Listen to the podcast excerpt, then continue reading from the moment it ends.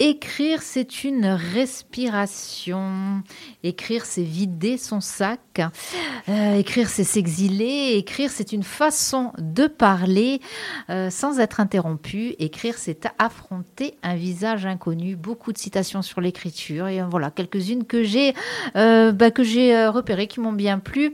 Vous l'aurez compris, les questions d'écriture sur Frequenza Nostra, l'écriture qui, contrairement à ce qu'on imagine, n'a pas dit et surtout pas écrit son dernier mot. Pour preuve, les jeunes et moins jeunes, pardon, gens qui sont euh, bah, autour de cette table aujourd'hui, en ce moment même, sur Frequenza Nostra. Des élèves principalement, elles s'appellent Cecilia, Eline, Maëlys, Sophia, Stella, Marie. Elles étaient en seconde au lycée, euh, eh bien, au lycée euh, Saint-Paul, à Ajaccio. et elles ont réalisé, elles ont écrit un ouvrage qui s'appelle L'oracle de Gaïa. Ce travail, elles l'ont accompli avec leur professeur de français Pascal Barthélémy qui est ici et euh, j'ai envie de dire sous la houlette de l'écrivain Jean-Louis Pierrage. Et si je ne me trompe, eh bien, c'est une idée euh, qui nous vient euh, aussi de Saveria Marosel, qui est responsable des médiathèques de la ville d'Ajaccio. Saveria qui aurait dû être ici avec nous aujourd'hui, qui n'a pas pu, euh, ben, malheureusement, des soucis qui arrivent, des aléas de la vie. Hein. Saveria, c'est, enfin, on pense à toi et ben, bientôt sur les ondes de Frequenza Nostre, quoi qu'il en soit. Et puis on voulait quand même te saluer pour ton dynamisme et ton engagement. Alors, avant de raconter, sans le spoiler, bien sûr, l'histoire, de, en tout cas parler de cet oracle de Gaïa, moi j'aimerais demander un petit peu aux adultes qui sont ici, que ce soit Pascal ou Jean-Louis, la genèse de cette, œuvre, de ce projet. Comment, ça s'est passé? Jean-Louis, peut-être Jean-Louis Pirage? Oui, Sabine, alors euh, tu as cité euh, Saveria, donc c'est euh, l'élément déclencheur du projet puisque c'est à l'initiative des réseaux des bibliothèques et médiathèques d'Ajaccio, en partenariat avec l'Office de l'environnement de la Corse et le lycée Saint-Paul, que ce projet est devenu une formidable aventure humaine. Donc après, il a fallu euh, la passion euh, aussi bien de Pascal Barthélémy en tant que professeur, euh, de Saveria, puisque c'est sur son, initiative, et puis la passion des jeunes qui ont, relayé ce projet qui était au début. Euh, il est inédit, hein, ce projet euh, sur le territoire. Je ne sais pas si ça avait été dit, mais euh, ça n'existait pas. Hein. C'était la première fois que ça se réalisait. Donc on, est partis tous, Saver, Pascal et moi, de façon expérimentale. Et heureusement, il y a eu écho au niveau des jeunes de, de la classe de Pascal. Et après, bon, tu verras, elles, vont, vont pouvoir elles vont pouvoir t'en dire plus.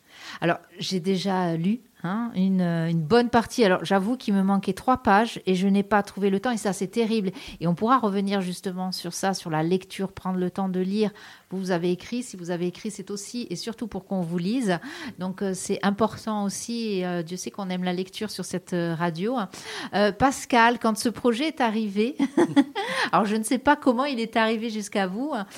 comment comment vous vous l'avez appréhendé déjà vous en tant que professeur de français? Oui, bonjour.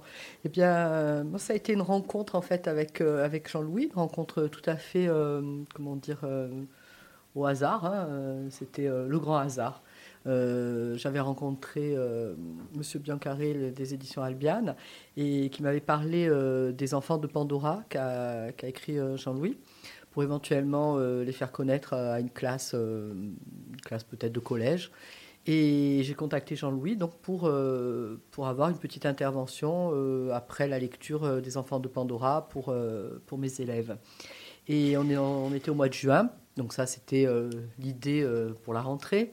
Et, Jean-Louis m'a dit mais ça tombe très bien quelqu'un. J'ai, on, on, a un projet, voilà, on a un projet, l'Office de l'environnement, les médiathèques. J'ai été, j'ai été appelé par, par la médiathèque, etc. Est-ce que ça vous intéresserait de, d'y participer euh, avec une classe? Donc, euh, j'ai réfléchi, je me suis dit avec quelle classe, il a fallu choisir un petit peu. Et bon, le niveau euh, qui s'y prêtait le mieux, c'était la, classe de seconde. Parce qu'ils sont plus grands, ils sont un peu plus matures, etc. Et dans le programme, il y avait aussi le défi écologique, puisque ça parle d'écologie. Hein. Et, donc, du coup, voilà, ça s'est fait comme ça. J'ai plongé j'ai plongé dans, Tête dans baissée. le bain. Et je les ai fait plonger aussi, puisqu'à la rentrée, euh, bah, je leur ai pas trop donné le choix. Enfin, je leur ai demandé si ça pouvait les intéresser. Apparemment, oui, ils étaient, ils étaient partants. Toute la classe était partante. Et, et c'est comme ça que ça a démarré, en fait. On a, bon, on a étudié des textes, on, a, on s'est nourri. Nous sommes tous nourris de, d'écologie pour, euh, pour pouvoir euh, après partir sur l'écriture. Alors j'aimerais faire un petit tour de table maintenant avec vous, euh, mesdemoiselles. Vous, euh, chacune, allez me, allez me dire comment vous avez euh, appréhendé la chose. Euh, on commence par toi Allez Euh, bonjour, déjà. Alors, vas-y, tu peux donner ton prénom si à l'antenne, Je m'appelle. Cécilia. Mhm. Du coup, quand on nous a annoncé le projet, je trouvais ça plutôt bien parce que j'aimais déjà écrire et puis je savais que dans la classe, il y avait certaines de mes amies qui aimaient aussi. Du coup, euh, ça pouvait être quelque chose de bien. Surtout que ça parlait de l'écologie et comme c'est un sujet actuel, ça nous... c'était peut-être plus ciblé sur notre génération. Intéressant ce que tu viens de dire. Effectivement, les générations précédentes, l'écologie, c'était pas ça. Et encore, il y avait déjà des prémices, mais c'était pas encore ça. Donc oui, c'est votre génération, on compte sur vous d'ailleurs. Hélène? Euh, oui, bonjour. Euh, alors moi, j'ai un peu appréhendé parce que j'écris pas et j'ai jamais touché à, à ça, enfin à l'écriture. Donc euh, ouais, j'ai un peu appréhendé, mais après, je, bah, comme l'a dit Cécilia, il y a mes amis qui aiment bien écrire, donc en vrai, j'ai eu assez confiance en elles.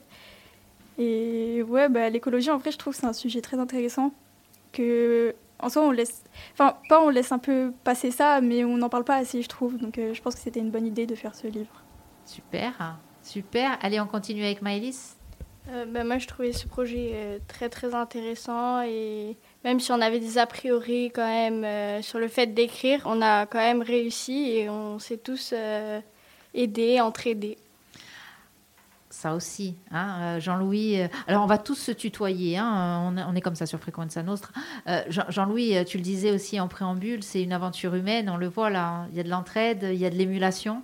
il y a déjà du, du message aussi écolo qui passe. Donc, on voit déjà ça part avec quelque chose autre que l'écriture, ou en tout cas que l'écriture va servir à ça aussi, euh, à véhiculer cette aventure humaine. Exactement, et c'est ce qui transparaît dans le récit. Je ne sais pas si tu as vu dans le récit, il y a beaucoup d'entraide. Euh, c'est une aventure, le récit, euh, le, récit, ce qu'elles ont écrit est une aventure, une, av- une aventure difficile. hein. C'est presque un périple, euh, presque une odyssée euh, ou une quête. Euh, et ce qui va permettre aux, aux héros d'accomplir leur quête, c'est l'entraide, clairement. Comme l'entraide se retrouve euh, dans l'accomplissement de la réalisation du récit. On continue le petit tour de table là. Allez, euh, Sophia. Sophia, toi, tu as ressenti. euh, voilà, il y avait- il y avait de l'angoisse, il y avait de l'inquiétude ou pas du tout? Il y avait peut-être une petite excitation? Alors euh, bonjour. Euh, bah, moi j'ai rejoint le projet un peu en cours d'année. C'est euh, Stella Marie qui me lisait euh, les passages euh, pendant quand elle terminait d'écrire certains passages et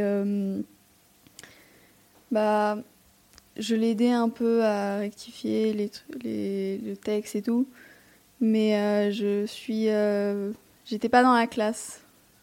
Je fais juste en dehors. Alors peut-être Pascal peut nous expliquer euh, comment ça, se fait. euh, voilà. Oui, parce qu'en fait, euh, bon, donc la classe, en fait, c'était une petite classe, c'était une quinzaine. Donc on avait réparti, on, avait fait des groupes, en fait, des ateliers, parce que donc l'idée de l'oracle de Gaïa, au départ, c'était quatre personnages, qui, enfin quatre, quatre symboles pour la Corse, hein, des, thèmes un peu, on va dire, euh, emblématiques, le châtaignier. euh, la conque, qu'est-ce qu'on avait, l'aigle, le, le fleuve. Bon, on avait, on, avait, euh, on avait ces, ces symboles qui pouvaient devenir des personnages. Bon, enfin, et on avait, on avait créé quatre ateliers avec des, des groupes, donc des groupes. Et, et certains, certaines, certains élèves, en fait, d'autres secondes, avaient demandé s'ils pouvaient participer euh, aussi en entendant parler de- du projet euh, pour, euh, pour essayer un petit peu de, de voir ce qui se passait. Donc certains sont arrivés, sont repartis. voilà, c'était assez ouvert hein, en fait comme comme C'est du système. sport du coup aussi, j'imagine. Comment? C'est du sport aussi. C'est du presque. sport. C'est du sport pour tout coordonner, oui, et beaucoup de temps aussi, parce que c'est vrai que Jean-Louis venait en fait tout pratiquement au- sur les premiers mois, presque toutes les semaines. hein, voilà. Et, et, alors, euh, euh, là aussi, on reviendra hein, sur les interventions, comment ça s'est passé, etc. On va finir ce tour de table avec toi, Stella Marie. À toi, tu as appréhendé la chose comment? Euh, Moi, au début, j'ai bien aimé le sujet parce que j'aime bien écrire. Mais c'est quand j'ai vu le sujet de l'écologie et les symboles qu'on devait utiliser pour faire les histoires que ça m'a fait un peu paniquer parce que je ne savais pas quoi écrire à propos de ça. Ça aussi? C'est-à-dire qu'à un moment donné, alors déjà, moi, ce que je, retiens, et, ça me fait super plaisir, honnêtement, c'est euh, d'entendre ici des, jeunes filles, des jeunes personnes dire j'aime écrire. Voilà. Euh, déjà, j'aimerais m'arrêter là-dessus. Quand vous dites j'aime écrire, qu'est-ce que, que ça vous fait en fait d'écrire? Toi, par exemple, c'est ce que tu nous disais, euh, Cécilia, que tu aimes écrire. C'est quoi qui te plaît dans l'écriture? C'est le fait que, comment dire, quand, quand on écrit, c'est, je sais pas, on se crée un monde à part, je dirais. Ça nous permet de peut-être euh, mettre, euh, comment dire, des fois des mots sur les émotions quand on y arrive? aussi, Oui, mhm. mettre des mots sur des émotions, mais surtout mettre peut-être en forme comment dire, des, des, histoires qui nous tiennent à cœur ou même faire marcher notre créativité. La créativité, mon Dieu, comme on en a besoin dans ce monde, plus que jamais. Hein. Euh, le travail, donc, il a commencé en début d'année Oui. Euh, tout, le, long de l'année, c'est ça? Oui. oui, Alors, Jean-Louis, toi, tu intervenais régulièrement? Comment ça s'est passé? Alors, euh, on avait prévu au départ d'avoir une intervention une fois par mois tout au long de l'année pour pour aussi bien alimenter leur euh, culture euh, générale au niveau des enjeux écologiques, et puis ils étaient nombreux, les, surtout ceux qui, étaient, qui avaient un lien avec notre île. Donc euh, on, a pas de règlement climatique bien sûr, on a, on a parlé aussi de, la pollution marine, tout ça pour nourrir un petit peu leur culture générale en termes scientifiques et écologiques. Et puis après, il fallait quand même les lancer sur l'écriture essayer de désacraliser un petit peu l'écriture aussi, qu'elle ne se retrouve pas, se retrouve pas coincée euh, à, l'épreuve de ça. Et, puis on a dû euh, organiser les ateliers et essayer d'avoir d'animer chaque, chaque, chaque atelier. Surtout qu'on avait un, on avait un, triple objectif. On devait à la fois lier les enjeux écologiques liés à la Corse, à la fois donner le goût de la lecture et les initier à l'écriture. Donc ce triple objectif-là, il était assez ambitieux et c'est pour ça qu'on a dû euh, vraiment pousser et essayer d'avoir ça. Vous avez eu la, sensation, euh, les filles, justement, qu'on vous poussait, peut-être des fois, euh, qu'on vous poussait à vous dépasser dans, cette, dans ce projet? Alors? Qui, qui? Vas-y, vas-y. Ben, en soi, oui ils, étaient, euh, ils étaient souvent derrière nous et même ils nous aidaient pendant qu'on écrivait parce qu'on se rejoignait à la médiathèque euh, une fois par semaine, je, si je me souviens bien. Et euh, ils nous aidaient, par exemple, quand on n'arrivait pas, pour nous donner des idées ou même pour corriger, pour corriger ce qu'on avait écrit déjà, nous mener vers, vers le bon chemin.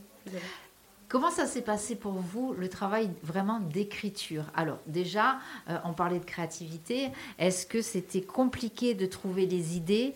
Euh, Et surtout, est-ce qu'une fois que vous aviez les idées, c'était compliqué de les mettre en forme? C'était la Marine euh, Non, je trouve que c'était pas compliqué. Enfin, j'avais déjà des idées de ce que je voulais faire. Après, au début, ça a été compliqué, c'était de savoir par quoi commencer par quoi commencer euh, le récit. Mais après, une fois qu'on avait les idées, on les notait un peu partout et ça venait naturellement. Et est-ce que justement, ben voilà, ces idées-là, euh, j'imagine que ben, les jours où vous n'étiez pas sur ce projet-là, ben, il y a des fois où c'était quand même dans la tête, ça fonctionnait, ça continuait, vous continuiez à réfléchir à ça pendant que, ben, en dehors des séances? Oui, parce que on a, on a eu beaucoup de temps, mais sans vraiment en avoir, parce que deux heures c'est assez court, surtout euh, quand on est en groupe. Enfin, on, rigole, on n'a pas toujours le temps de travailler. Ou alors, si on travaille, c'est pas longtemps. Donc, on a souvent dû euh, finir euh, chez nous pour respecter les limites de temps. Ça aussi, c'est un exercice, les limites de temps. Voilà, il y a un temps qui est imparti. Euh, il y, a, y, a les règles, déjà. Alors, tout ce qui est règles de la langue française sont importantes, hein, euh, Pascal. Oui, oui, tout à fait.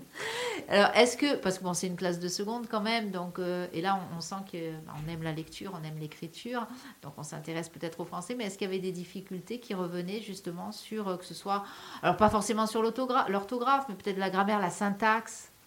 Non, les, les seules, euh, les seules vraies difficultés, qu'est-ce qu'on a retrouvé Peut-être une ou deux répétitions, mais pas. Non, non, non, pas de, de grandes difficultés. Non, en fait, euh, ce sont des lectrices et, et, des, et des autrices. En fait, elles aiment écrire, donc ça fait un petit moment, je pense qu'elles qu'elles y travaillent. Et non, les non on n'a pas trouvé de, de réelles difficultés à, corriger, en fait, dans la correction. Peut-être de temps en temps, oui, une répétition. Hein, Jean-Louis, répétition, c'est tout. Oui, c'était, été surtout au niveau du style, et, et, puis ça a été, ça a été le, un dialogue quelquefois un peu abrupt avec, avec les autrices, parce que lorsqu'on on, on a été amené à corriger leur texte, elles se sont senties un peu dépossédées de, de, de leur texte initial, et il a fallu leur expliquer que c'était un peu ce va-et-vient qui était normal, qu'on, qu'on a entre auteur et un éditeur entre la correction. Et surtout, moi, ce que, je leur ai expliqué, c'est que euh, leur histoire avait un, réel, elles ont un réel talent à l'écriture. Et je ne voulais pas que le style euh, rabaisse le, leur talent. Il fallait vraiment qu'elles travaillent sur le style pour qu'il soit à la hauteur de leur histoire. Et ça, c'est important. J'ai essayé de le faire comprendre. Ça a été difficile à leur faire comprendre parce qu'il y a ce sentiment de dépossession de son propre texte. Et ça, tout auteur. C'est ce que, ce que j'allais te demander. Hein. Euh, J'imagine que, bah, quel que soit l'auteur, euh, c'est comme quel que soit l'artiste. Euh, quand on lui demande de modifier son œuvre, on a l'impression, effectivement, enfin, il se sent dépossédé de son œuvre, ou en tout cas, il veut pas que l'œuvre soit dévoyée. Donc, on peut imaginer aisément. Mais en même temps, c'est bien parce que ça veut dire que, bah, malgré votre jeune âge, à un moment donné, vous avez aussi affirmé ce que vous vouliez. Ah oui, oui, elles ont bien fermé. Oui, oui. J'ai reçu des textos en disant. On en est là. Il y avait des menaces ou quoi? Presque, oui, oui, oui, oui. j'arrête. Si c'est ça, j'arrête. Un peu euh, euh, en star?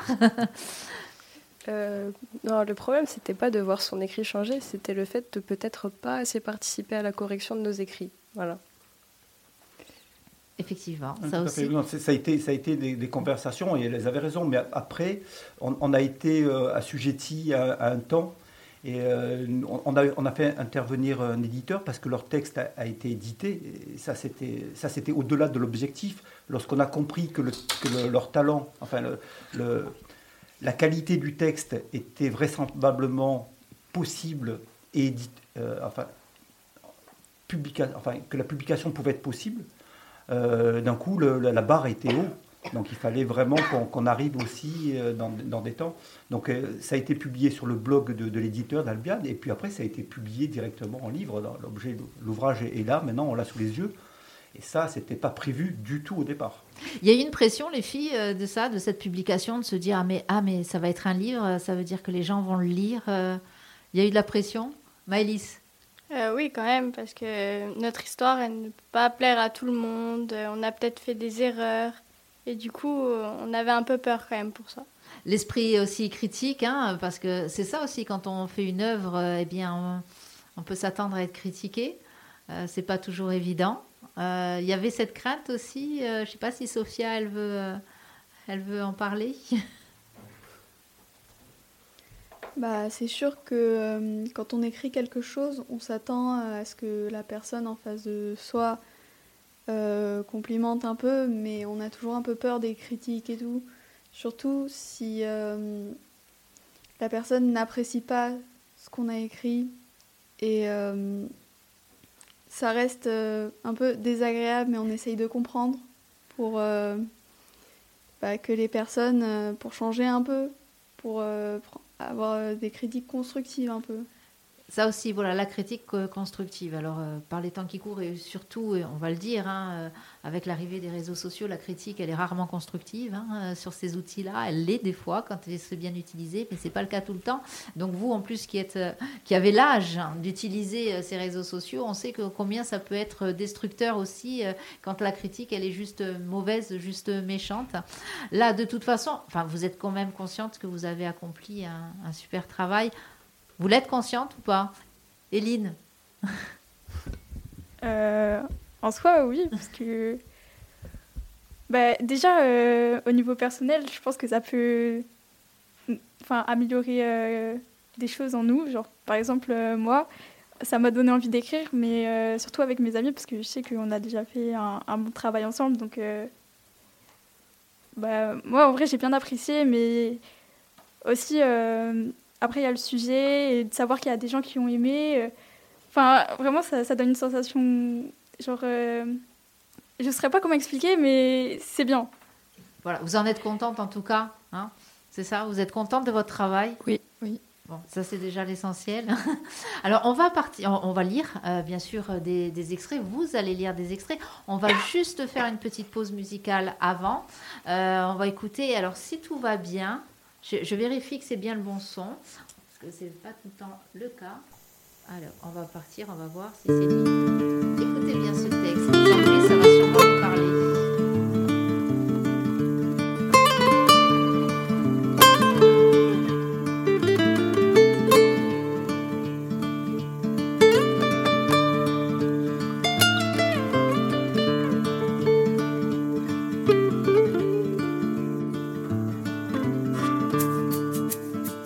Kabyle de la chapelle et des quais de Javel, homme de pays loin, cobaye des colonies, doux petit musicien, soleil adolescent de la porte d'Italie, boumian de la porte de Saint-Ouen, apatride d'Aubervilliers, brûleur des grandes ordures de la ville de Paris, ébouillanteur des bêtes trouvées mortes sur pied au beau milieu des rues Tunisien de Grenelle, embauché, débauché, manœuvre désœuvrée. Polac du Marais, du Temple des Rosiers. Cordonnier de Cordoue, soutier de Barcelone, pêcheur des Baléares ou du Cap Finistère, rescapé de Franco et déporté de France et de Navarre pour avoir défendu en souvenir de la vôtre la liberté des eaux.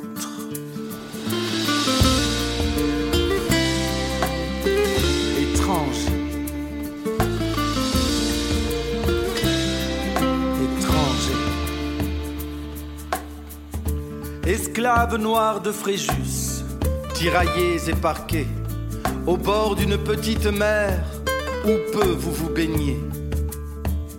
Esclaves noirs de Fréjus, qui évoquaient chaque soir dans les locaux disciplinaires, avec une vieille boîte à cigares et quelques bouts de fil de fer, tous les échos de vos villages, tous les oiseaux de vos forêts et ne venez dans la capitale que pour fêter au pas cadencé la prise de la Bastille le 14 juillet.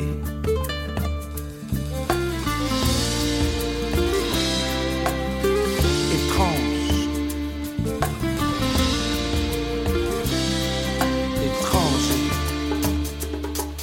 Enfant du Sénégal, dépatrié, expatrié et naturalisé Enfant indo-chinois, jongleur aux innocents couteaux, qui vendiez autrefois aux terrasses des cafés de jolis dragons d'or faits de papier plié.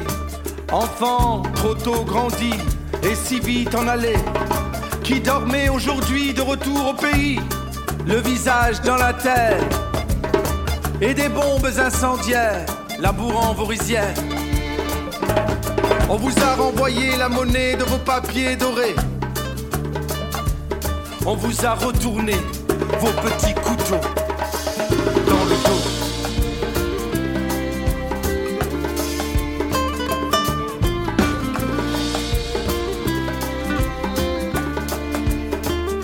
Étranges étrangers, vous êtes de la ville, vous êtes de sa vie, même si mal en vivez même si vous en mourrez.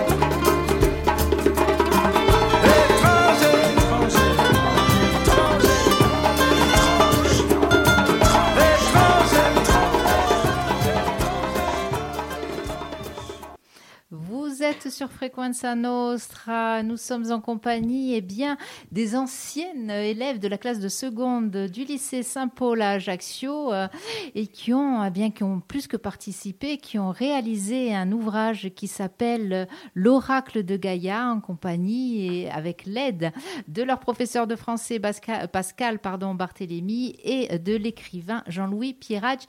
Jean-Louis, est-ce que tu as reconnu ce texte que nous venons d'entendre? Jacques Prévert? Ah, ce magnifique texte de Jacques Prévert. C'est euh, alors moi j'ai redécouvert euh, Jacques Prévert il n'y a pas très longtemps justement euh, grâce à ce chanteur que nous aimons beaucoup ici sur Frequenza Nostra qui s'appelle HK parce que ben, justement enfin moi j'ai découvert que c'était pas simplement le cancre qu'il y avait d'autres choses qui étaient bien encore bien plus bien plus profondes chez Jacques mm. Prévert et ouais ça fait écho hein. C'est beau les mots quand même quand ils sont bien dits, comme bien écrits. Alors, l'oracle de Gaïa, on l'a expliqué, l'oracle de Gaïa, c'est vous, mesdemoiselles, qui l'avez euh, rédigé. Donc, on va lire, vous allez nous lire quelques extraits. Euh, on l'a bien dit que c'était qu'il y avait de l'écologie, hein. c'était vraiment un message très important à faire passer. Hein. Allez, qui c'est qui se lance en premier? Euh, Éline Allez, c'est parti, on écoute. Alors, et si au-delà des villes, au milieu des forêts, se cachait ce brin d'espoir que vous aviez toujours recherché? Depuis quelques semaines déjà, le soleil commençait à se faire moins timide sur les rivages de la Corse. L'habituelle brise fraîche du matin qui caractérisait si bien le printemps se réchauffait au fil des jours et annonçait bientôt l'été. Une saison qui, malgré tous ses plaisirs, apportait de plus en plus de menaces. En effet, chaque mois de juillet, la chaleur se faisait de plus en plus intense. Tourmentés par ces canicules à répétition, les écosystèmes s'appauvrissaient et s'embrasaient. Les humains, cause de tous ces bouleversements, ne s'étaient remis en question que depuis peu de temps. En août 2024, la plus grande sécheresse mondiale avait finalement mis fin au déni collectif qui durait depuis longtemps. Dès lors, l'écologie était devenue le maître mot de l'humanité qui espérait réparer ses dégâts alors que le point de non-retour semblait atteint déjà, on est parti sur vraiment. Voilà, on est, on est vraiment plongé. C'est la, le début, c'est ça On est vraiment plongé euh, eh bien, dans les problèmes que nous rencontrons, hein, ces problèmes d'actualité. Hein. enfin, vous le disiez euh, toutes, euh, l'écologie, le climat, ces fameuses canicules que nous connaissons. Donc, hop, c'est ça, il fallait d'entrer oui, et, puis en plus, là, je trouve qu'elles ont été, on parle de, le titre c'est l'oracle de Gaïa, mais là, elles ont, elles ont anticipé, puisque cette année, les, les, les chiffres sont tombés en 2023 est l'année la plus chaude de l'humanité que, depuis que c'est enregistré. Donc euh, elles ont été euh, précurseurs, en fait, elles ont vu que c'était la tendance, mais euh, qui, nous, qui nous dit que l'année 2024 battra encore des, records. Donc là, elles ont bien senti toute la problématique actuelle. Et encore une fois, j'imagine que c'était important de plonger le lecteur immédiatement euh, dans cette ambiance-là, hein, dans cette problématique-là. Super, merci pour la lecture. Alors, c'est à qui maintenant? Maëlys? Euh, Oui. Allez. Mai 2025, Piana, Corse. Et si tu y croyais?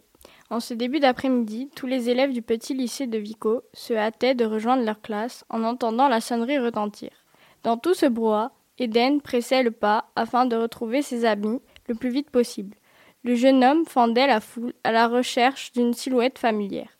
D'un geste, il dégagea la mèche brune qui lui obstruait la vue. Après quelques secondes d'affût, il se faufila rapidement en direction d'une chevelure rousse et bouclée qu'il connaissait bien. Deux autres acolytes l'entouraient et discutaient à bâton rompu d'un sujet qui semblait les passionner. Ça fait combien de temps qu'elle parle comme ça? chuchota Eden. Au moins une heure et demie. J'ai arrêté de suivre quand elles ont commencé à parler de Docteur Who, répondit l'adolescent habitué à ces débats à entre les deux filles. Le garçon, à la crinière orangée et aux yeux dorés, se prénommait Théo, un ami d'enfance d'Éden, au même titre que les deux jolies pipelettes. Gloria, une petite blonde aux yeux verts pomme, et Amy, une grande brune aux yeux sombres. Tous les quatre étaient de Piana et se connaissaient depuis leur plus jeune âge. Eden se décala et donna une tape amicale sur la tête de la petite blonde. Vous voyez, c'est ça votre problème. Vous parlez tellement que vous ne remarquez même pas, se moqua gentiment le retardataire. Eden s'étonna Gloria. Qu'est-ce que tu avais, renchérit Ami? Surprise de le voir, après trois jours sans nouvelles, elle les, accablèrent de questions. Le groupe d'amis fut pris de court par l'arrivée de M. Andréane qui interrompit leur discussion, pour les faire entrer en classe. Soulagé de ne pas avoir à se justifier, Eden sourit brièvement à son professeur avant d'aller s'installer. Aujourd'hui, les enfants, j'ai le plaisir de vous annoncer que nous n'allons pas étudier de texte. Je sais que vous ne trouvez pas ça passionnant. Quelques exclamations se firent entendre. Les élèves reconnaissaient à leur professeur le don de leur faire aimer la littérature. Quelques exclamations se firent entendre.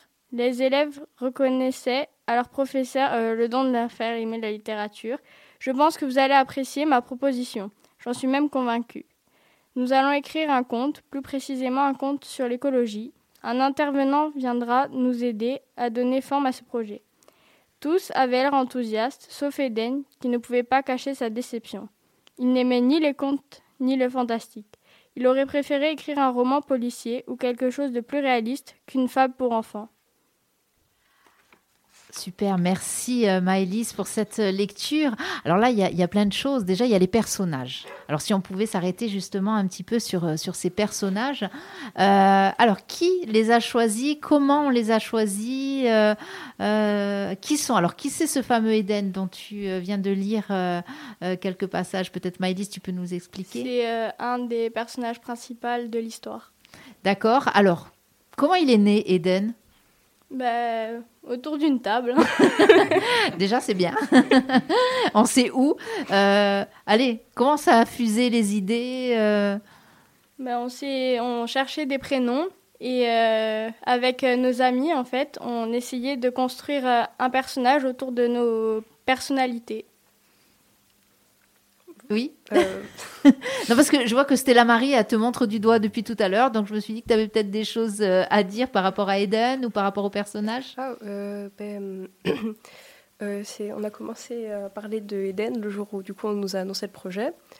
quand on a eu notre du coup symbole à signer hein, pour commencer l'histoire, on a essayé de créer un personnage principal qui pourrait rendre l'histoire beaucoup plus intéressante. Donc au lieu de partir sur un adolescent plutôt banal, on a décidé de créer un personnage qui pourrait, euh, comment dire, rendre l'histoire plus compliquée, je dirais. Ne peut-être pas accepter son destin, c'est pour ça qu'on lui a donné plus de défauts que de qualités. de l'anti-héros, c'est ça presque? Euh, Oui, presque. Mais on, sent aussi qu'il y a du... Euh, alors, oui, c'est ancré dans la réalité, quoi. Ce que vous avez raconté, ok, c'est une fiction, mais elle est vraiment ancrée dans la réalité. Jean-Louis, c'est une direction que tu leur avais donnée ou pas du tout ça? Alors, la direction que je leur avais donnée, c'était de de puiser dans leur euh, environnement, dans leur environnement et aussi dans, leur culture. Donc, euh, euh, mais Sabine, si je peux revenir sur un point, à mon avis, essentiel et très important pour la suite de, l'aventure, j'espère qu'il y aura une suite, c'est que moi, je, je, lis beaucoup de littérature jeunesse. Et rarement, je trouve que les dialogues dans la littérature jeunesse sonnent justes. Alors que là, elles mettent le point parce que peut-être ça vient d'eux. Et il n'y a pas assez d'auteurs et d'autrices euh, qui ont leur âge, qui écrivent de la littérature jeunesse. Et ça, c'est une erreur. Et donc, si je pouvais simplement euh, les, propulser euh, ou les accompagner dans, de nouveau dans l'écriture, allez-y les filles. Hein, parce que ça, la première fois que j'ai lu, je me suis pris un direct dans la tête. Je me dis, waouh, quand même. Quand même. Quand même. Et alors, je rejoins entièrement ce que tu viens de dire. Euh, quand on lit ces dialogues-là, euh, voilà le Eden. Alors on se l'imagine avec les indications euh, qui nous ont été données. Et alors c'est ça qui est bien aussi dans la littérature, c'est que on n'a pas l'image, on se la crée. On a des indications sur l'image et on se la crée. Et alors là tout à l'heure on parlait de créativité, mais on peut aussi du coup parler vraiment d'imagination. Euh, ça fait travailler un peu le cerveau. Et ça c'est bien. Ça met d'autres images dans, nos têtes. Mais en plus, voilà, c'est un dialogue. On sent qu'on a un jeune en face de nous. On n'a pas, pardon, je vais le dire, mais en tout cas un adulte ou un vieux euh, qui écrit avec du langage de jeune. On a votre langage, vos expressions. Euh, Pascal, peut-être que... Allez, on y va. Du coup, je vous coupe, excusez-moi. Mais c'est exactement ça. C'est-à-dire que l'année dernière aussi, j'ai fait étudier euh, des textes euh, donc d'adultes, je ne citerai pas les, auteurs, mais euh, d'adultes, d'auteurs reconnus, etc., qui se mettaient dans la peau de, jeunes. Et ça, ça ne fonctionne pas. ça ne fonctionne pas comme, euh, comme un jeune qui parle à un jeune. hein, c'est tout simple. hein. Oui, Voilà. oui. Ça fonctionne beaucoup moins bien. Voilà, on va dire. En tout cas, alors déjà, ça aussi, encore une fois, bravo. On va pas arrêter de vous dire bravo. hein. Profitez-en, parce que ça sera peut-être pas comme ça tout au long de votre vie, mais là, profitez-en, parce qu'on est assez euh, impressionné euh, du travail que, que vous avez euh, fourni. Alors, la suite de la lecture, qui c'est hein Qui c'est? C'est Euh, toi? oui. Allez, Cécilia. Euh, alors juste avant, je voulais dire que je vais du coup devoir parler corse, mais que mon accent n'est pas très très incroyable. Du coup, je m'excuse d'avance. Alors, tu, alors je, je vais rebondir juste avant de te, te laisser la parole pour ça. Euh, c'est un combat aussi que nous essayons de mener ici euh, contre tout ce que nous appelons les ayatollahs de la langue corse. Tu parles le corse, déjà tu fais l'effort, même si tu ne le parles pas, de le parler. Tu l'as écrit vraisemblablement. Euh, donc bravo à toi rien que pour ça. Et ceux qui ne sont pas contents, qui vont critiquer ton accent, quoi que ce soit, nous les invitons fortement à changer de chaîne de radio. Allez, on t'écoute. Merci. Donc, profondément emmitouflé dans ses couvertures de laine décorées de broderies, un petit garçon à la tignasse ébouriffée et aux yeux bleus tripote ses doigts d'impatience. Il fixe la vieille porte en bois de sa chambre. Des pas résonnent dans le couloir avant qu'elle ne s'ouvre. Une femme aux cheveux blancs vient s'asseoir au bord de son lit. Elle se courbe difficilement pour atteindre les petites lunettes noires sur la table de chevet. Elle lui adresse un regard tendre en se penchant vers lui. Euh, Umu figliolo, che storia vuoi che ti dico stasera? O castano per pia- per piacere, Mina. Sempre storia. La vieille femme sourit et commence son récit. Il était une fois un homme qui voulait devenir le plus riche de tous les hommes. Il se vantait toujours et disait qu'il connaissait un moyen de réaliser son rêve, mais personne ne le croyait. Un jour, il arriva au village avec des habits de marquis et une calèche et des chevaux. Il avait fait construire une maison tellement luxueuse que certains disaient que le sol était d'or fondu et les fenêtres de cristal. Près de ce manoir, un grand châtaignier avait poussé et, chaque jour, les gens qui passaient par le sentier entendaient l'homme parler à l'arbre. Et le plus étrange encore était que le végétal lui répondait. Il était d'une beauté sans égale. Ses feuilles resplendissaient d'un vert sublime et ses, branches étaient tellement longues et hautes qu'on avait du mal à en voir la fin. Un matin, alors que l'homme était au village, un jeune garçon, pas plus âgé que toi, s'était introduit dans son jardin. Il voulait savoir si ses rumeurs étaient fondées, et il fut surpris quand il entendit l'arbre le saluer d'une voix grave. Bonjour, mon enfant. Le garçon resta bouche bée, et l'arbre continua. Dis-moi, Jazep, quel est ton plus grand souhait? Il fut encore plus surpris d'entendre le châtaignier l'appeler par son prénom. Il resta figé sans pouvoir dire un mot. Il sursauta de nouveau lorsqu'il entendit des bruits effrayants et un bruissement sur le sol. Devant le petit garçon se dressait maintenant un homme, d'une grandeur inouïe. Ses yeux, aussi noirs que du charbon, le fixaient si intensément qu'il en eut la chair de poule. L'homme s'abaissa à sa hauteur et réitéra. Quel est ton plus grand souhait, Joseph? Le garçon était paralysé, mais pour une raison qu'il ignorait, il se mit à parler sans même l'avoir décidé, comme si la seule demande de cet étrange personnage avait poussé sa bouche à répondre. J'aimerais être immortel, monsieur. Le visage de l'homme se fendit d'un sourire carnassier. Que serais-tu prêt à m'offrir pour le devenir, Jazep? Euh, lui répondit sans hésitation. Mon amitié, monsieur. Contre toute attente, l'homme accepta l'offre. C'est ainsi que chaque jour, le garçon revenait voir l'arbre et s'asseyait près de lui pour lui parler. Les années passèrent, et Jazep devient un jeune homme puis un adulte, mais aucune journée ne finissait sans qu'il ne vienne rendre visite au châtaignier. Jusqu'au jour où il ne le vint pas. L'arbre, inquiet, prit l'initiative de se rendre au village sous sa forme humaine. Il se dirigea vers la place de l'église, là où il savait que se trouvait son ami. Il le découvrit endormi sur un drôle de lit. Son cœur ne battait plus. On raconte que l'homme versa une larme ce jour-là, la première et la dernière de toute son existence. Finalement, il prit son ami dans ses bras et le ramena au cœur de la forêt. Plus jamais on ne les revit. Dès lors, le châtaignier se fripa et devint si laid que personne ne l'approcha plus jamais. Un visage presque humain semblait gravé dans son écorce, affreux au premier abord, mais ce n'est qu'en le regardant attentivement qu'on pouvait remarquer une larme gravée sous son œil creux. Alors là, on part de suite dans l'émotion, enfin pas de suite, mais on part effectivement dans l'émotion. hein. Bravo, euh, merci vraiment, merci Cécilia pour cette lecture. Euh, plusieurs questions, bien sûr, que j'ai. Alors, on, va, puisqu'on en a parlé juste avant que Cécilia euh, prenne la parole pour lire. La langue corse, il fallait quand même qu'il y ait quand même. euh, on, parle de la Corse, on parle d'éléments qui sont corses, le châtaignier en l'occurrence. euh, euh, C'était important qu'il y ait quand même un petit peu de langue corse, Jean-Louis? Oui, et la langue et le patrimoine en fait, parce qu'on a depuis le début, et tu le sais très bien, en, Corse, on a pour moi, on a une spécificité, c'est qu'on n'a pas de, de frontière entre notre patrimoine culturel et notre patrimoine naturel. La nature fait partie de notre culture. Et ça, euh, on en a discuté euh, ensemble. J'ai essayé de leur, de leur, de, valoriser ce, patrimoine-là, enfin, cette- cette spécificité insulaire.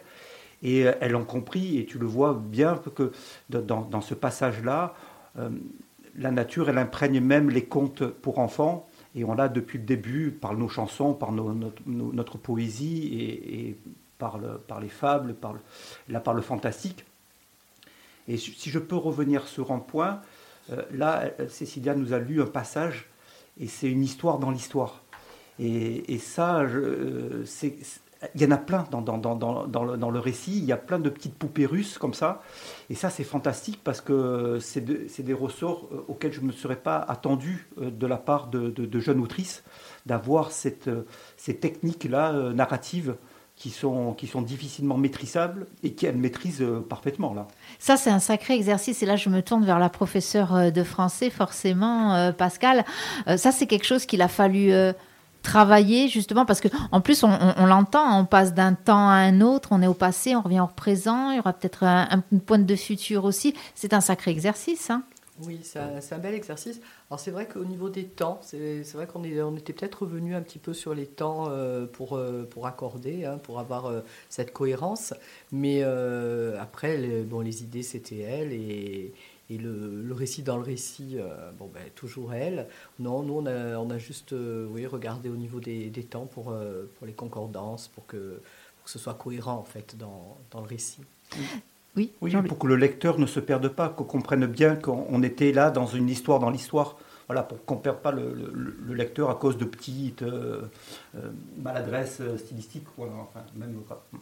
et, puis, et puis ce personnage-là, euh, alors c'est ça aussi qui est sympa, et j'aime beaucoup, et là je pense qu'on est vraiment dans l'écologie pure, hein, dans le bon sens et le sens noble du, du terme, c'est cet arbre qui est à la fois arbre, qui devient humain, humain qui devient arbre.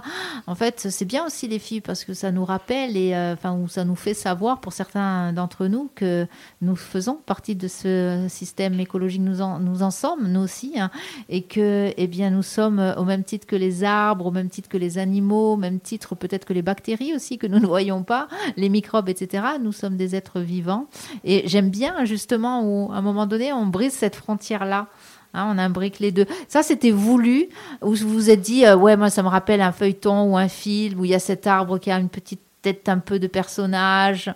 Non? Euh, ben, Comment dire Maintenant que vous le dites, effectivement, ça sonne vrai, mais de base, c'était pas forcément voulu. C'était plus pour marcher avec l'histoire parce que je dirais qu'un châtaignier qui parle, c'était peut-être pas euh, la meilleure idée du monde. Il fallait donner une apparence humaine à ça, je pense. L'intérêt aussi de peut-être aussi euh, de nous faire comprendre que oui, nous nous parlons avec des mots, avec des langues, euh, et c'est à ça que sert une langue. Et je pense que Pascal aussi euh, peut-être nous rejoindra et, Jean-Louis aussi sur l'importance des mots. Effectivement, un mot est un mot et il a une signification, voire plusieurs, selon qu'on le mette dans tel ou tel ordre avec tel autre ou tel autre mot. Mais euh, les autres espèces aussi ont un langage que nous, nous n'entendons pas, que nous ne comprenons pas. Alors le fait de, faire, parler un arbre avec des mots, une voix humaine, ça permet la compréhension, mais il y a ça aussi, hein, dans l'écologie, euh, peut-être, euh, il y a ça aussi qui est important. chaque espèce a son propre langage. Oui, et puis tu le, disais tout à l'heure très bien, et ça on est revenu plusieurs fois, parce que même c'est contre-intuitif, en fait, on sait depuis depuis des décennies, des centaines d'années, on s'est extrait de, la de, la nature, du vivant. On a dit qu'on était des êtres euh, euh, différents. D'ailleurs, on, on, appelle ça l'environnement, alors que c'est la nature, elle est en nous, et c'est nous, on est la nature. Et, et ça, elle, dans l'histoire, on le, on le, voit bien, parce qu'après, un autre personnage important et une autre entité naturelle importante qui est la, au Coulombe ou, ou la conque marine, euh, elle a sa propre personnalité, elle est cette fois une divinité. Enfin, je ne spoil pas l'histoire, mais je, je sais donner envie. Voilà. Euh, Pascal. Un petit peu.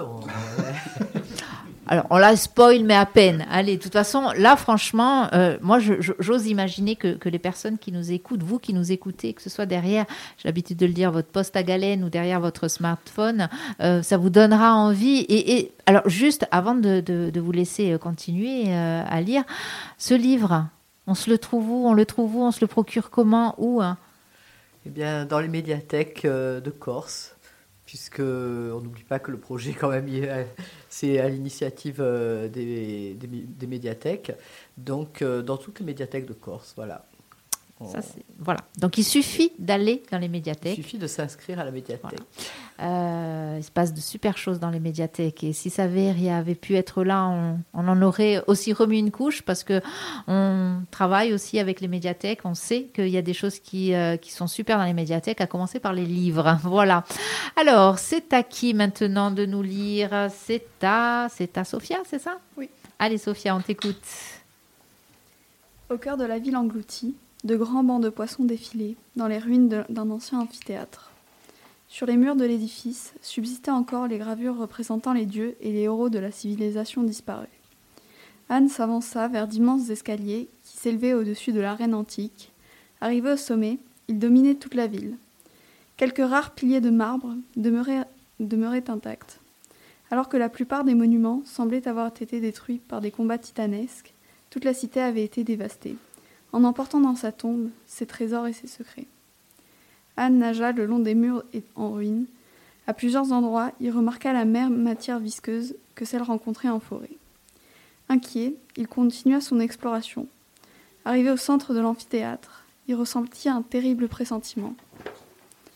Tout son corps percevait un danger qui arrivait.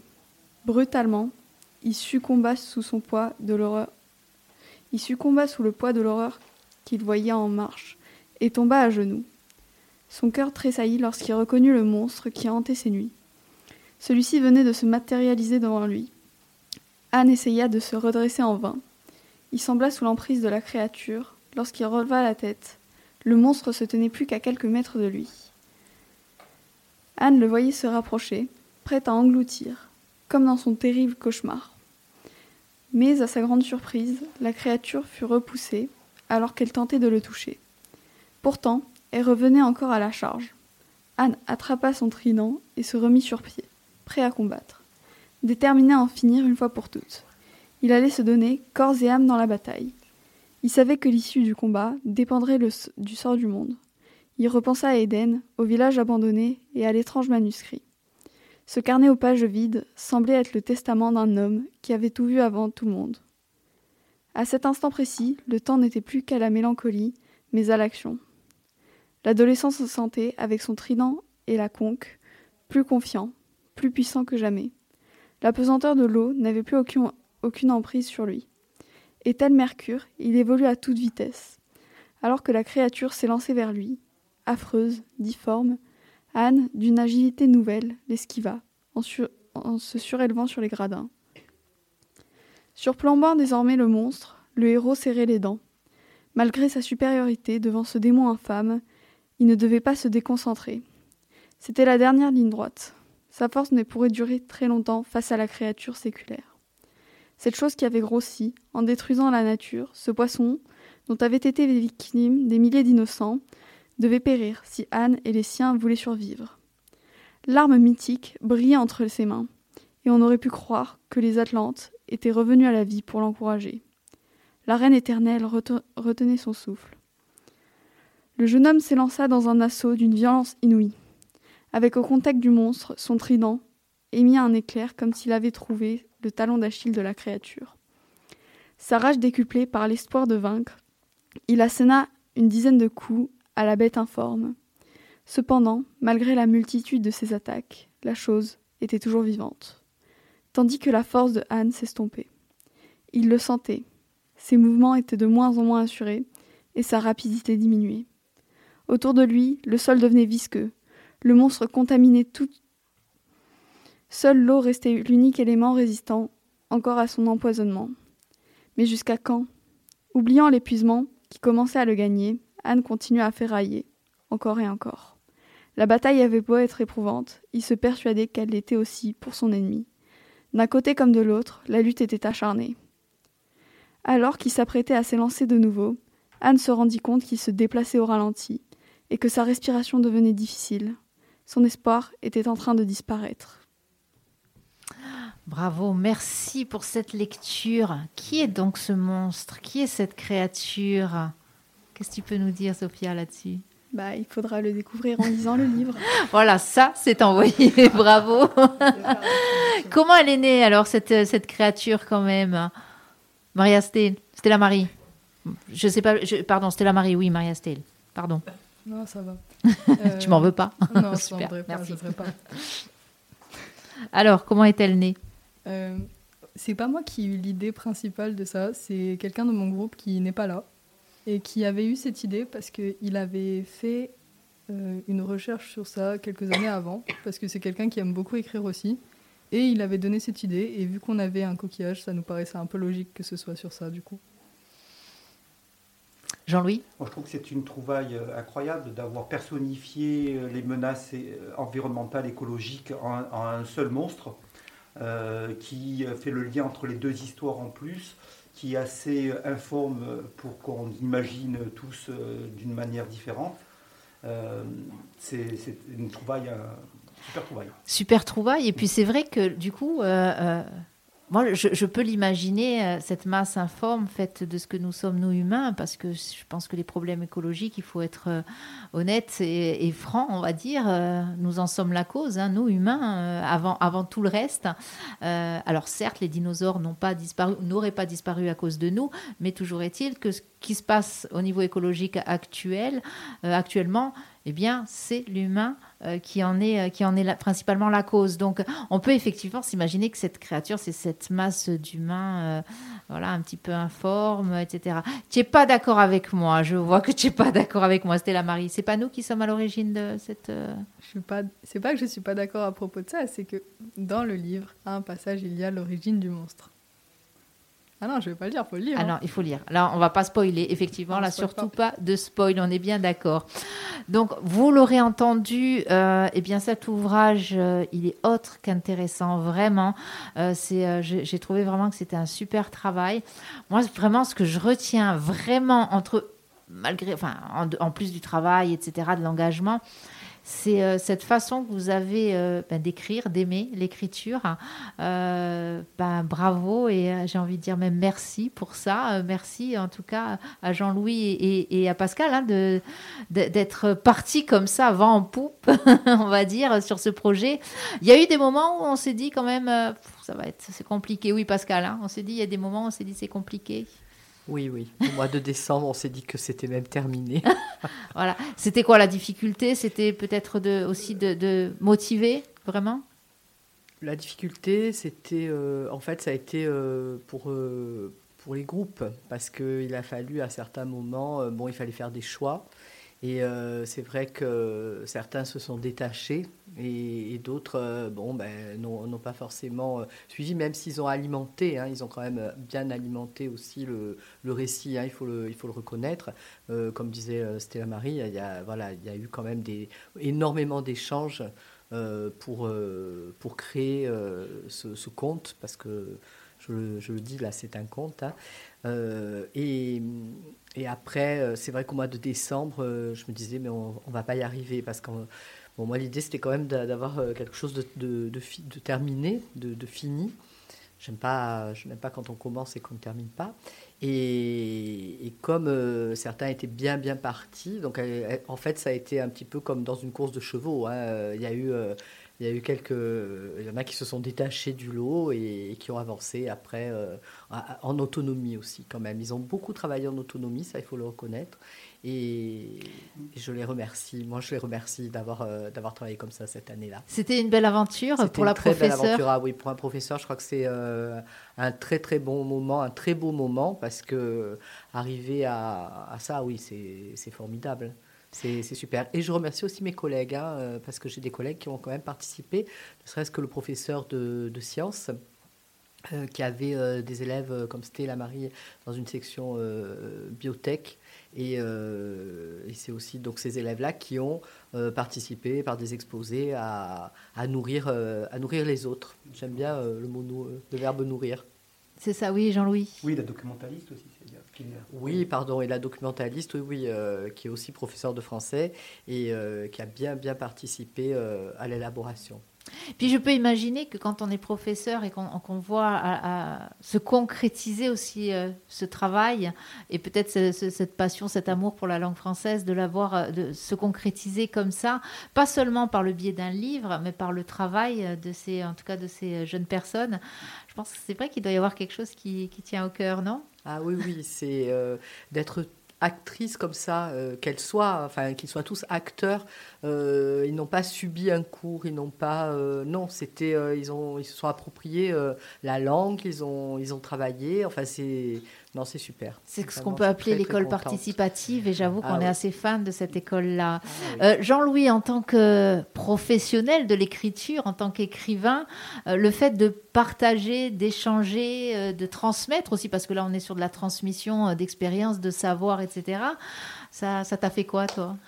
Alors moi, moi, je me suis senti finalement élève là, de, des élèves parce que j'ai pris une leçon hein, de narration.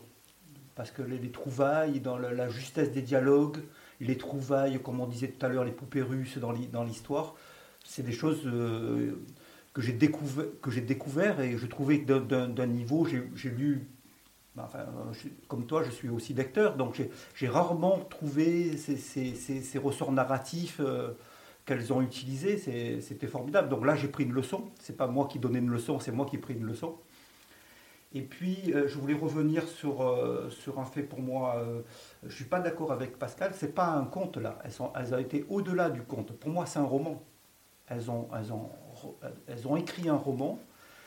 Et puis ce roman appelle aussi à d'autres à, d'autres romans parce qu'on a envie de, de, savoir, on a envie de savoir la suite, alors qu'un conte finalement, c'est un, un, petit conte, là, ça va au-delà. Et puis là, je reprends ma casquette d'éducateur, puisque j'ai été, j'ai été avec ces deux casquettes-là, en tant qu'auteur et aussi en tant qu'éducateur. Et là, en tant qu'éducateur, je m'aperçois que sur cette génération-là, où elles vont avoir euh, cette génération va avoir euh, à affronter un défi, un défi climatique, un défi écologique important que notre génération n'a pas eu l'occasion. Nous, on a, on a, dégradé, on n'a pas eu le, on n'a pas eu cette charge-là, cette mission-là à réparer le monde, comment, ils vont devoir euh, le faire.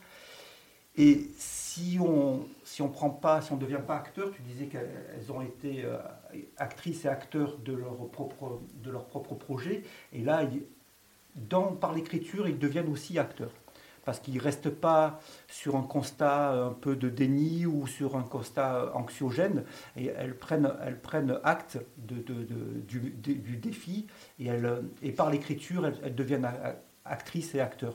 Et ça, je trouve ça formidable. C'est la sensation que vous aviez eue, euh, vous, vous toutes, qui avez euh, écrit euh, cette sensation d'être actrice euh, un petit peu de, eh bien, du monde dans lequel vous vivez? Qui c'est qui répond? Allez, Eline. Euh, Est-ce que vous pouvez répéter la question. Euh, Est-ce que tu t'es sentie vraiment actrice de, de, de, cette société, de ce monde dans lequel tu vis euh, en écrivant, ce, en tout cas en participant à, à cet ouvrage? Euh, oui. Ou tu t'es, oui. Est-ce que tu as eu vraiment l'impression que du coup que tu œuvrais, notamment euh, que tu délivrais ce message et que tu étais actrice à ce niveau-là? Euh, oui, oui, bien sûr, parce que bah, déjà, quand on parle du réchauffement climatique, euh, en soi, on le subit aussi, comme un peu tout le monde. Donc, euh, oui, en soi, on, on a été acteur de, ça. Si, si vous deviez, je ne sais pas, peut-être recommencer sur un projet comme ça, vous, vous repartiriez, les filles, ou ça a été finalement beaucoup, parce que beaucoup de matière grise là hein, qui fonctionne. Hein, du coup, est-ce que ça a été fatigant? Est-ce que vous repartiriez? Allez, on va faire un petit tour de table. On va commencer par toi. C'était Marie. Euh, moi, oui, je pense que je repartirais, mais peut-être pas seule, peut-être avec Cécilia, parce que on a écrit le conte ensemble avec Maëlys aussi, enfin principalement. Donc oui, mais peut-être pas seule. Mm -hmm. Pas encore. non. Pas encore, mais bon, euh, à mon avis. Euh, pas trop de soucis à se faire pour la suite. Allez, à toi maintenant, Sophia, pardon. Est-ce que toi, tu repartirais bah, j'ai pas particulièrement participé au projet euh, cette année, mais euh, si on me proposait de partir sur un projet avec euh, bah, Stella, Marie, Cécilia, Maëlys ou Eline, n'importe qui, peut-être que oui, je serais partante parce que ça a l'air d'être une expérience quand même unique de d'écrire un livre et de pouvoir sensibiliser les gens à, à ce fléau qu'est le réchauffement climatique. Entre autres, oui, tout à fait. Merci, merci. Maëlys euh, je repartirais volontiers dans une autre aventure comme ça, parce que je suis avec mes amis et on partage une passion. L'écriture? Oui.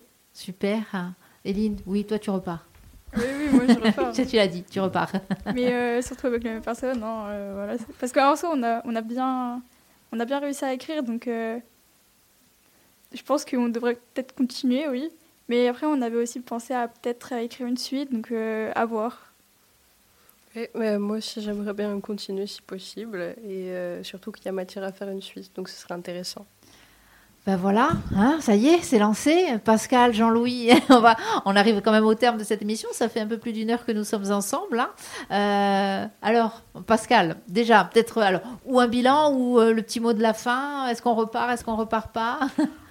Moi, je suis partante pour les, accompagner. Hein. Euh, elles savent que, que je suis là pour personnellement, voilà, hein, pour l'instant j'ai encore quelques années à, Saint-Paul, et puis même si je, si je n'y étais pas. Euh, donc oui, si elles ont besoin, euh, on, je suis là, et surtout je suis très très fière euh, d'elles, et, voilà, je, et je les remercie.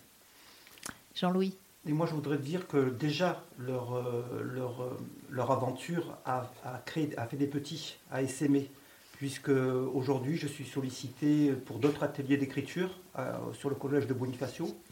Euh, donc cette expérience-là, elle, a déjà, elle a déjà essaimé. Euh, et donc, ah oui, serait pour les accompagner, elles, en tant qu'autrice, ça serait un honneur pour moi, bien sûr. Eh bien voilà, donc les rendez-vous sont lancés. on vous attend on vous attend, vous qui êtes euh, ben, peut-être, euh, alors euh, qui nous écoutez, ou alors peut-être vos, enfants, hein, vous dites pourquoi pas, eh bien écoutez, n'hésitez pas à aller voir vos professeurs, les responsables des écoles de vos enfants, et puis soyez aussi les parents force de proposition. Hein, c'est pas tous les parents d'aller frapper à la porte des écoles quand on estime que ça va pas, c'est aussi bien aussi de participer en suggérant, ce qui ne veut pas dire que c'est possible ou pas, mais en tout cas, voilà, c'est ce genre de choses. Nous, on aime beaucoup ici sur Frequenza Nostra travailler bien justement avec la jeunesse. Ça nous fait du bien, ça nous rajeunit un petit peu. Et puis surtout, de voir que bien, c'est possible. Encore une fois, mesdemoiselles, bravo. Merci aussi, bravo pour votre intervention radiophonique. C'était une première pour vous. C'est pas toujours évident, la radio, le média quel qu'il soit, ce n'est pas toujours évident. En tout cas, bravo pour votre présence les micros de Frequenza Nostra vous sont ouverts, vous revenez quand vous voulez. Hein. si vous avez d'autres projets, c'est pareil pour Jean-Louis, c'est pareil pour Pascal. On sera ravis vraiment de vous accueillir. On le rappelle, ça s'appelle l'oracle de Gaïa euh, et ça se trouve eh bien, dans toutes les médiathèques de la ville d'Ajaccio et puis peut-être que ça voyagera euh, un, peu, plus loin. Donc n'hésitez pas, faites-vous plaisir. L'oracle de Gaïa, on mettra de toute façon la couverture euh, en photo sur les réseaux sociaux de Frequenza Nostra. Nous vous le rappelons, cette émission, eh bien, elle sera en podcast sur le site web de Frequenza Nostra, sur Spotify et puis vous retrouverez le lien du podcast sur les réseaux sociaux Frequenza Frequenza Nostra, Facebook bien sûr, Instagram et X, ex Twitter. Voilà, c'est la fin de cette émission. Encore une fois, merci à tous, bravo. J'ai envie de dire continuez comme ça, faites mieux. Hein les élèves vont dépasser le maître ou les maîtres. voilà. Et euh, à bientôt. Merci. Merci beaucoup. Au revoir.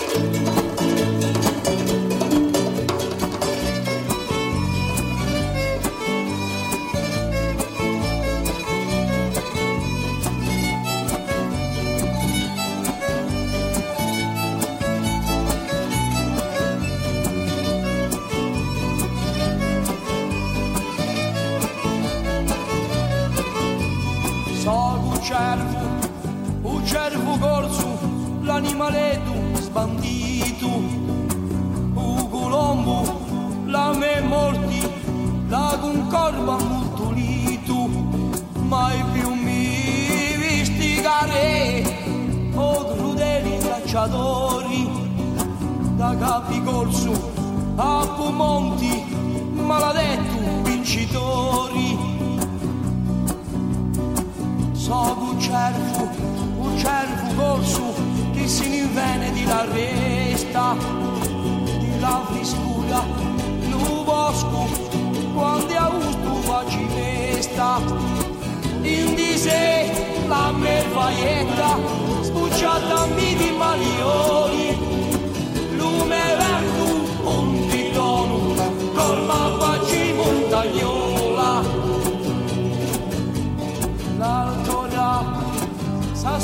Spiegato i miei carri armicosi, ma ribomba la mediamma, i lamenti vintosi, la sorgenti sarà sicca e la quaccia brigaticcia, durerà lupi vittorio in una nera manganiccia.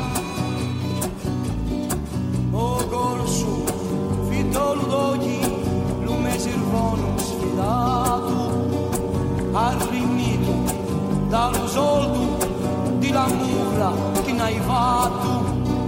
E un tempo che agarriccia nel piumbo e cacciamossa, ti va giù per sempre eterno a lasciarti rimerosa. Fa l'anima ancheta e uso una gronditoio, se tu ci scontri la rivietta ti porterà lume moio, lume schilettro bianchi giù, chi si disigli la macchietta, finché un farto